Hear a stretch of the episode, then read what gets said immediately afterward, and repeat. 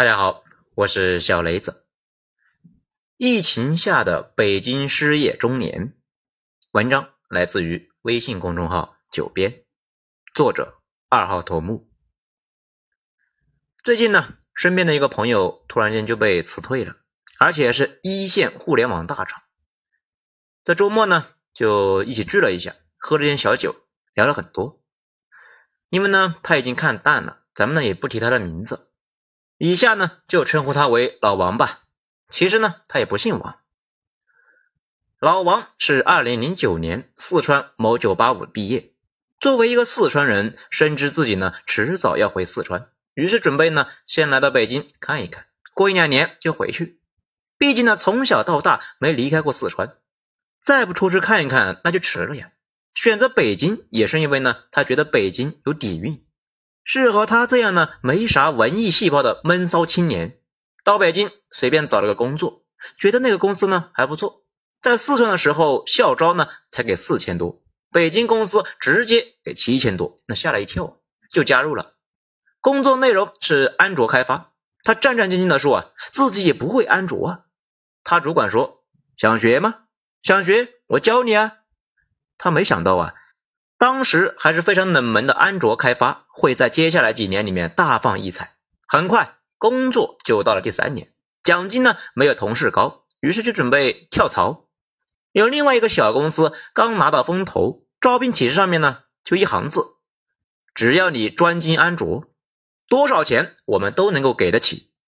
然后他就去面试，对方也不是 HR，而是一个业务主管。稍微就问了一下他之前的工作内容，看了一下他写的代码，在那个时候的常规操作啊，直接翻工程文件，就问了一下他的血压有没有遗传病史，然后就说啊，如果没啥事啊，要不下午来上班吧，月薪三万。此时是二零一二年，当时他就被吓住了呀，没想到这么浮夸，不会是骗子公司要割他的肾吧？后来一打听呢，才知道他这样的三年安卓经验。过硬的教育背景的人，在互联网公司那就是这个价，童叟无欺。站在北京西二旗贴满了招租广告的天桥上，买了一袋糖炒栗子。他觉得自己可能要出息了，于是呢，他欢乐入职。入职一年多，发现自己呢变了呀，给自己买了之前想都不敢想的乔丹鞋、外星人笔记、机械键盘、至贵的耳机等等等等。最大的梦想是买特斯拉。然后每天继续呢挤地铁上班，啊，多说一句啊，二零一三年已经有特斯拉了。那个时候呢，这个车啊尽管漏雨，但巨贵无比啊。具体多贵呢，咱们也不记得了。随后认识了公司搞测试的妹子，也是四川的，观念和他差不多。将来呢准备回成都，这来来回回啊聊了半年多。国庆呢去见了双方的父母啊，这门亲事呢没人反对，基本上就确认了下来。二零一五年。结了婚，这婚前收入不错，攒了一些。本来准备呢回老家买房子，不过啊，二零一六年房价大涨。作为后知后觉的年轻人，而且呢，他们本来准备回成都买房，一直没当回事。直到二零一六年后半年，才意识到他们应该在北京看一看。一看就想买，到处借钱凑够了首付，没想到啊，买到了房价历史的大高点，背上了一个月一万六的贷款。随后，北京出台限购，房价被锁死了。毕业五年后，在小公司混得不顺心，公司呢做出来的产品呢，经历了疯狂砸钱之后，用户啊一直上不去，投资人那没了耐心呢，撤出了，公司就开始明显走下坡路。领导呢逐渐开始越来越变态啊，比如要求晚上十点对进展，早上八点半全员开例会，他觉得呢没意思了。就是招聘的 A P P 上刷了一下简历，没想到很快就收到了一个大厂的消息，问他有没有兴趣呢？加入他们的公司，他都惊呆了呀！这个公司作为全国前三的互联网大厂，当年去他们学校招聘的时候啊，那鼻孔都是朝天的呀！全校总共招了不到五个人。当时年轻的小王也去面试了，复试呢倒是进去了，考官出了三道题，他连题目是啥意思都没他弄明白。考官就毫无表情的说道：“回去等我们通知吧。”他在对方的鄙视的眼神中呢，灰溜溜的退了出来，心里面毫无怨言，反而感慨啊：“嗯，果然是大厂啊，就是牛逼。这崇敬之情呢，反而是更加深了。后来就觉得自己好贱呢。这一次电话面试的时候，本以为呢又是有什么超级复杂的算法题呀，没想到对方呢就问他链表反转、插入、删除等基本操作。这不是大一数据结构的课程基本知识吗？一脸懵逼中，面试通过了，他就去了自己心心念念的大厂。对方呢就问预期工资，他稀里糊涂的就说啊，你们看着给吧。甚至挂电话的时候忘了对方呢开出什么价位。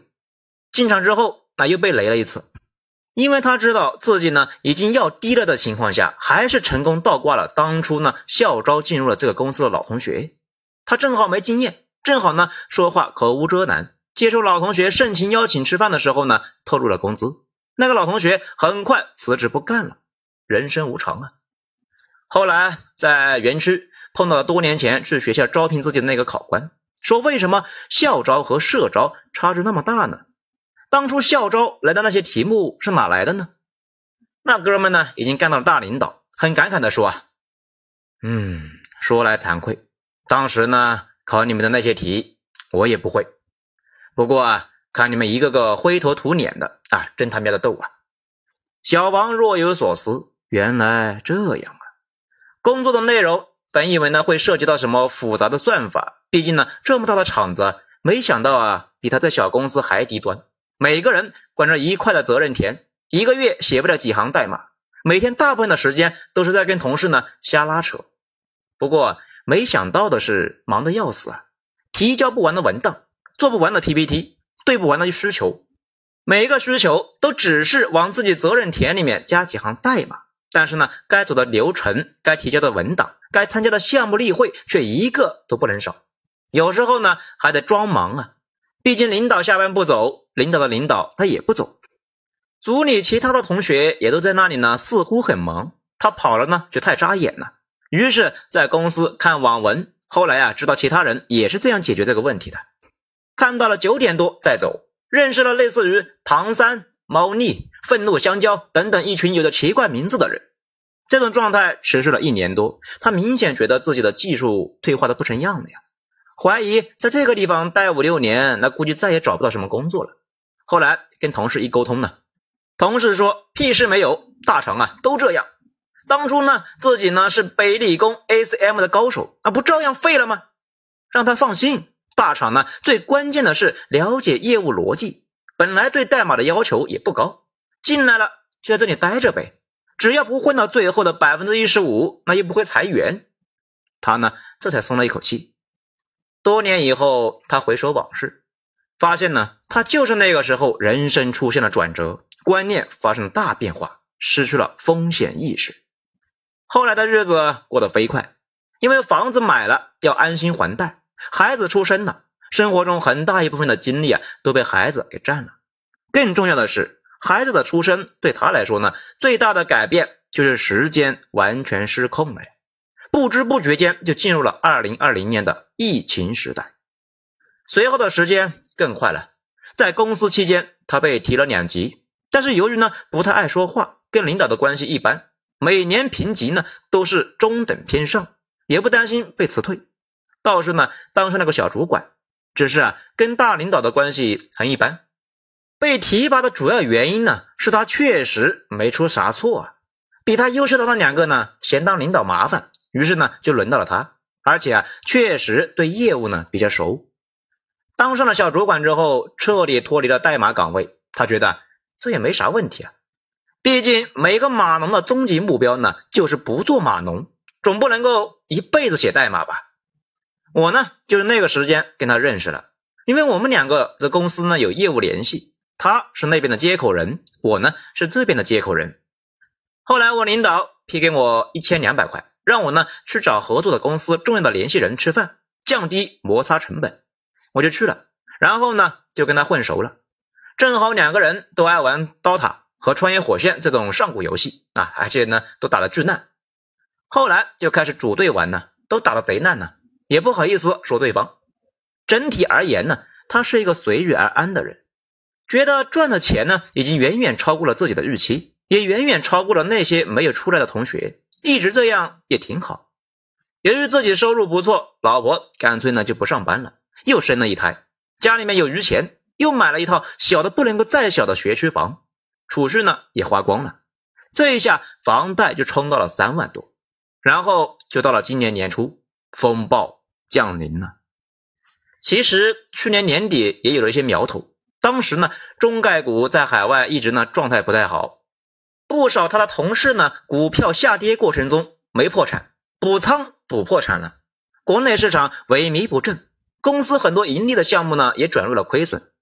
大领导们天天呢就把收缩战线、集中优势兵力投入关键战场挂在嘴上。他后来说自己呢政治嗅觉太差，直到通知呢他被裁了，他才明白啊什么叫做收缩战线。原来啊是这么缩，公司的一次缩落到自己头上呢就是一场劫啊。不过主要也是觉得呢，啊自己不太可能被裁，因为自己呢考评一直在前百分之三十，除非裁员率超过百分之七十，否则自己就是安全的。谁能够想到整个团队都被裁了呢？通知他那一天毫无征兆，大领导呢就叫他过去谈心啊，说呢咱们的部门盈利不佳，这个时候必须呢壮士断腕。今天说的这些呢，并不是觉得你们的能力不行。只是呢，咱们部门遭遇了市场低迷呀，也是没有办法的事。你看，我都在这里啊干了十几年了，现在也有风险，干了这么多年也没有见过这么大的困难。他懵逼了呀！领导，您不妨直说。领导就说啊，裁员名单上面有你，我呢也是今天才看到的，之前并不知道。好聚好散吧，你是我第一个沟通的。有点呢，不知道该怎么跟你说。你们组呢，基本上都被裁了，不止你们组啊，咱们部门三分之一的项目组全被裁了，极少人员转岗。这种安排我不理解，不过也得执行。后来他知道啊，他领导有件事情说了谎，同时呢，有件事情他没说谎。说谎的是，裁员名单是领导报上去的，事先当然知道要裁谁呀。没说谎的是呢，领导确实也有风险，因为他很快啊也被裁了呀。你凝视深渊的时候，深渊也在凝视你。接下来的事情全身懵逼，从工作做到下班，找了个麦当劳来回刷手机，直到十一点多回去了呢，又在车里面住到十二点。上楼之后，老婆孩子果然睡着了，长吁一口气。反正呢，也没想出来怎么解释今天这么魂不守舍。终于不用解释了。后来的事情一直迷迷糊糊。清退、交工卡、散伙饭，有条不紊。公司为了高效开展清退工作，专门开辟了绿色通道。等他从 HR 那里呢签完字之后，回到工位，发现电脑已经登不进去了。关机、拆线、送去技术部归档。从公司出来之后。突然有一种悲凉，这辈子啊都进不去这栋楼了。回家也不跟老婆说自己被辞退的事情，天天呢就跟之前一样去上班。老婆就问他为什么最近状态这么差呢？他说呢项目压力太大，所有人都这样。老婆问他是不是碰上什么困难了？他说呢项目进度太紧了，大家呀都不好过。啊。那段时间他办理了人证车证，去注册了网约车。准备呢，开始跑出租，因为他的车是电动车，车库里面呢有充电桩，享受国家的电网补贴，一公里啊才几分钱。算了一下，跑网约很划算。后来又觉得自己编码能力呢，尽管忘得差不多了，但是应该和自行车差不多，多年不骑，重新拾起来应该不难。于是每天开车出去呢，找一个星巴克来抓学习，顺便呢投简历。面试了一些公司，发现呢倒是能够找到工作，不过啊那边确实对年龄有意见，不愿意招有孩子的大龄中年，觉得他没法保持工作强度，而且呢确实不招领导，只招基层的码农。当领导的工作经历呢，反而对他来说是一个累赘，对他的编码能力也有怀疑，觉得你这么多年不写代码，还能够干编码吗？工资不愿意给太高。因为现在啊，人才市场最不缺人才。最后，他愿意去的公司啊，都在裁员；不愿意去的呢，还对他挑三拣四。这个世界怎么了？后来又去图书馆抓学习，可是啊，心态不好，看不进去，到处张望，发现那里呢有很多和他一样装学习的中年人。奇怪的是啊，一眼就能够认出来对方跟自己啊差不多。直到有一天，他正准备呢出门装上班，媳妇呢就叫住了他，跟他说啊，有啥事可以在家里面商量，没必要自己扛。他在纠结说不说的时候，他媳妇就说啊。早就知道他被辞退了，因为好久没看到他的工卡。有一天呢，他用手机登录了一下他们公司内部的管理 APP，就发现啊，权限已经注销，就知道被裁了。再说呢，新闻里面天天都是他们公司倒霉事情，他又闭口不说公司的事情，这明显不正常啊！哦，原来知道了呀，那还装啥呢？后来反倒是媳妇儿把他给开导明白了，说。咱们当初不是说好了要回成都吗？北京这个地方环境也不如成都好。咱们一家子呢都得了咽炎，小孩也喜欢成都。上次回去啊都不想回北京。他说：“对呀，自己怎么没有想到呢？咱们也没有户口，当初买学区房也是准备呢，如果搞定户口就在北京上学。现在看来呀，不太可能了。反而呢就不用操心户口的事情了。咱们不是有成都户口吗？”回了成都反而省心，他说：“对呀，自己怎么没想到呢？”媳妇又说：“算过了呀，回了成都让老人帮忙带孩子，两口子呢都去上班，这些年也有积蓄，卖了北京的房子回成都买，日子应该不会太难。”他说：“对呀，自己怎么没想到呢？”所以前段时间他把小区的学区房啊给脱了手，再加上呢手里边有余钱。终于啊，不用再担心房贷了。接下来准备把住的这一套房子也卖掉，然后一家子回成都。